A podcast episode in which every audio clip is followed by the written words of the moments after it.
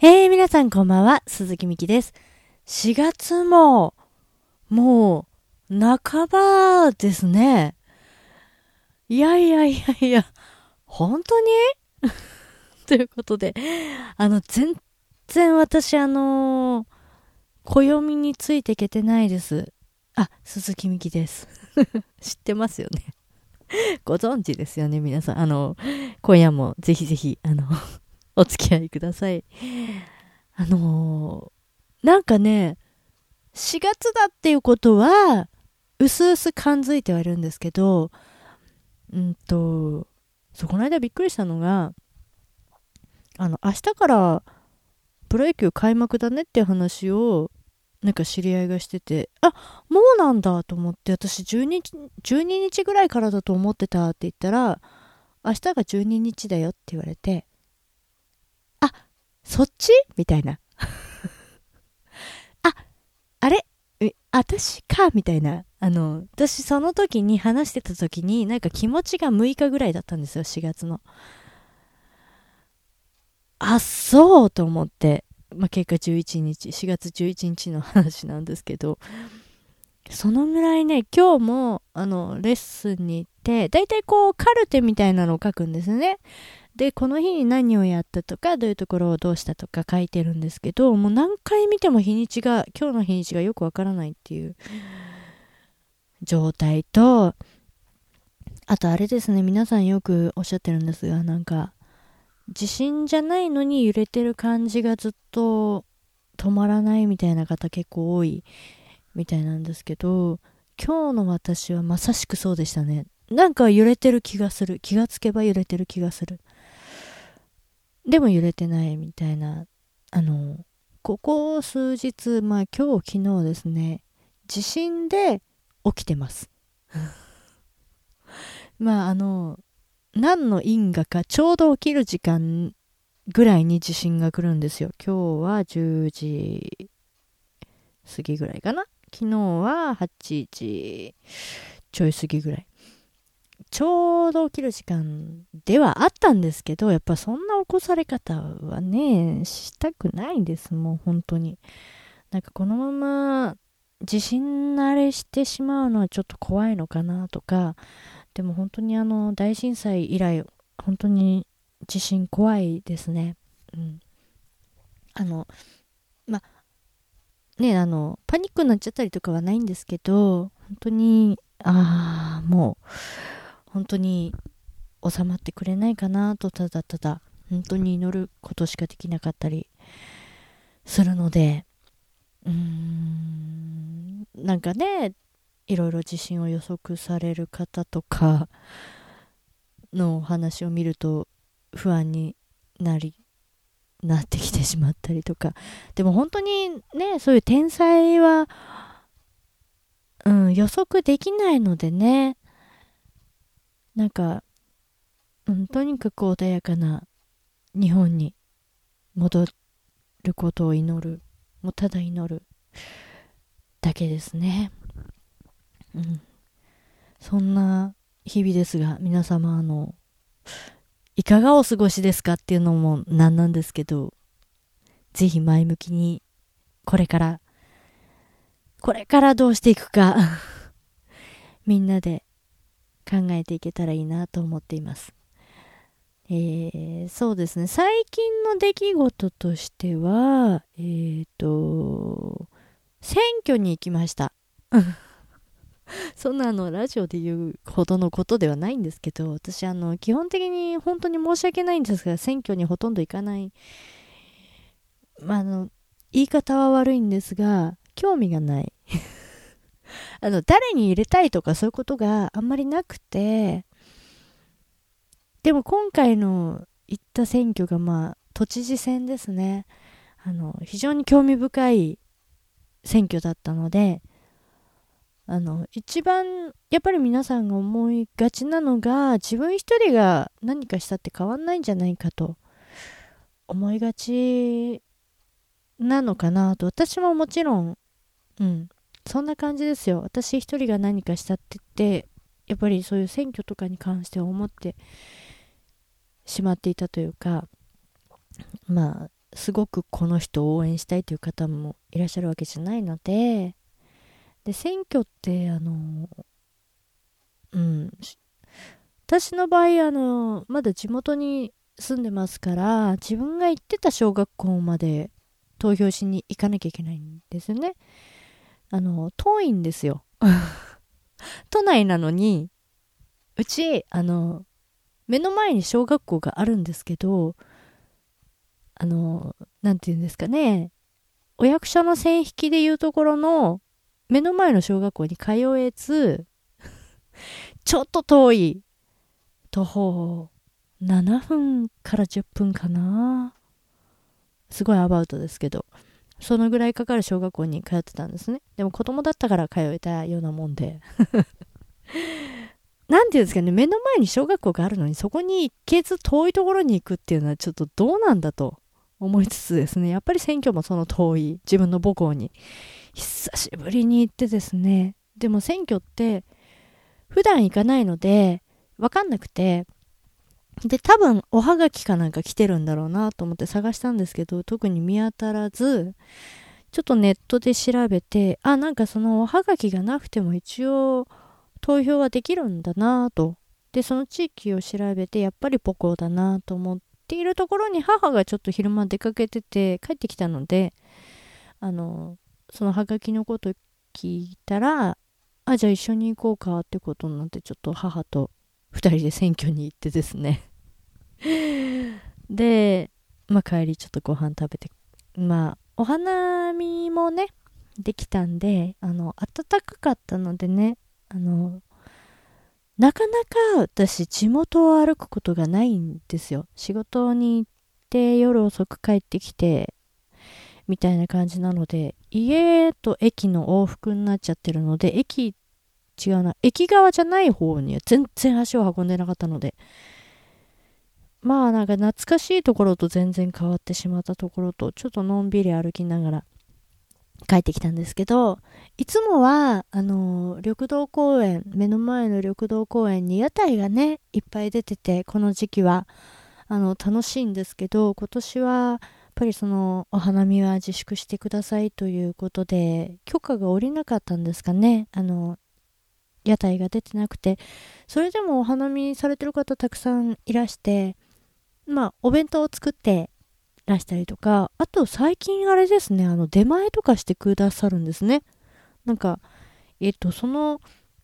10日前に、実は職場の皆さんとですね、あの、お花見を、もうすごい、20人ぐらいで したんですけど、その日すっ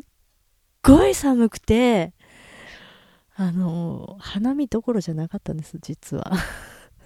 ついあの、熱燗とか飲んじゃいましたね。あんまりあの、お酒強くないのに。すごく暖かかったです。でも死にそうに寒かったです。寒かったし、うん。まあ楽しかったんですけどね。結果、結果論的には楽しかったんですけど、ものすごい寒かったっていうのもあって、その時になんか配達しますんでって持ってきてくださって、あ、でもこれはこれですごくいいなと。まあその時は、あの、お料理いっぱいみんなで持ってきてたので特にまあ必要がないというか 需要がなかったんですがちょっとねやっぱり楽しみだった屋台が 出てなくてあの屋台の方々の生活は大丈夫なんだろうかとちょっと心配になってしまいましたね。うん。なんかあのみんなそれぞれ生活があってなんていうんですかな、な、んだろうな、二次災害っていうのか四次災害っていうのかよくわからないんですけど、なかなかね、難しいところですよね。だから、本当に必要以上に自粛して、誰かが幸せになるんだったら、たくさんの人が幸せになるんだったら喜んで自粛しますけど、なんかこの花火を中止するとか、花見を自粛するっていうのは日本経済を活性化させるにあたりプラスにはなってないような気がしないでもないですね。うん、ていうかとてもなんか心配になってしまいます。あのそういう一番の書き入れ時に働けないっていうのはその仕事を奪ってしまうというのはどうなんだろうかと。うん。あんまりこう、その辺難しい問題なので、強くは言えないんですけど、うん、私的には、やっぱり元気な場所にいる人たちは元気に、あの、明るい日本に戻していくべく動くのが一番いいことなのではないかなと思うんですけどね。うん。難しいところですね。いろいろ本当に皆さんが置かれてる状況が違うので、で、自分が何かをしたからそうなったということでもないので、誰も責めるわけにもいかず、かといって自分の思うようにも動けずっていうのは本当に考えられないぐらいのうーん大変な事態でありまだまだ言ってしまえば予断を許さない状態なのかもしれないですね本当にその辺は地球に聞いてみないとわからないんですけど少し落ち着いてきたかなと思うとまたこの余震いつまで続くとか、いつに終わるっていう保証は全くないわけですしね。考え出したらキリがないし、不安になってしまうし、あの、今、生きてることが本当に幸せなことなんだなと、深く感じる瞬間もたくさんあって、もう、ね、十分です。あの、本当に地球が収まってくれないかなと 思っています。これは人の力でどうにかなるということではないのかもしれないですけど、ねえ、本当に災害っていうのは予防できることでもなければ、どうしたらいいんでしょうね。うん。どうにかできるなら、どうにかしたいですね。うん。ということでですね、なかなかこう、ラジオの更新も、なかなかスムーズに、こう、お話ししたいなって思うことは結構たくさんあるんですけど、ちょっとそろそろ、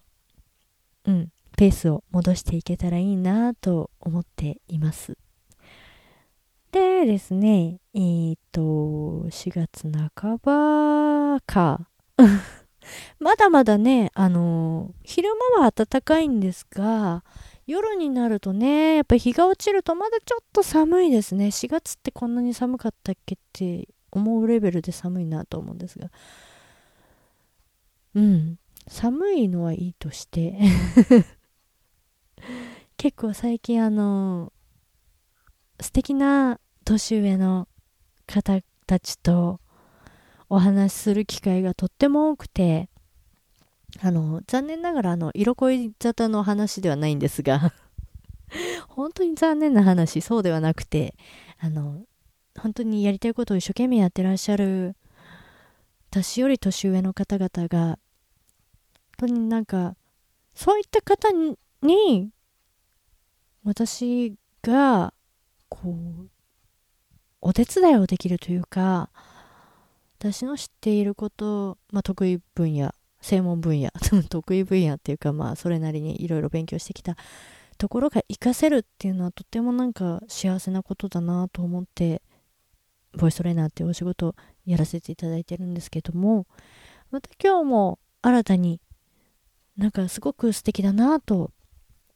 思える方との出会いがありまして、これからちょっと微力ながら協力させていただくことになって、まあこれも何かのご縁だなと思って、すごく楽しみなんですよね。か、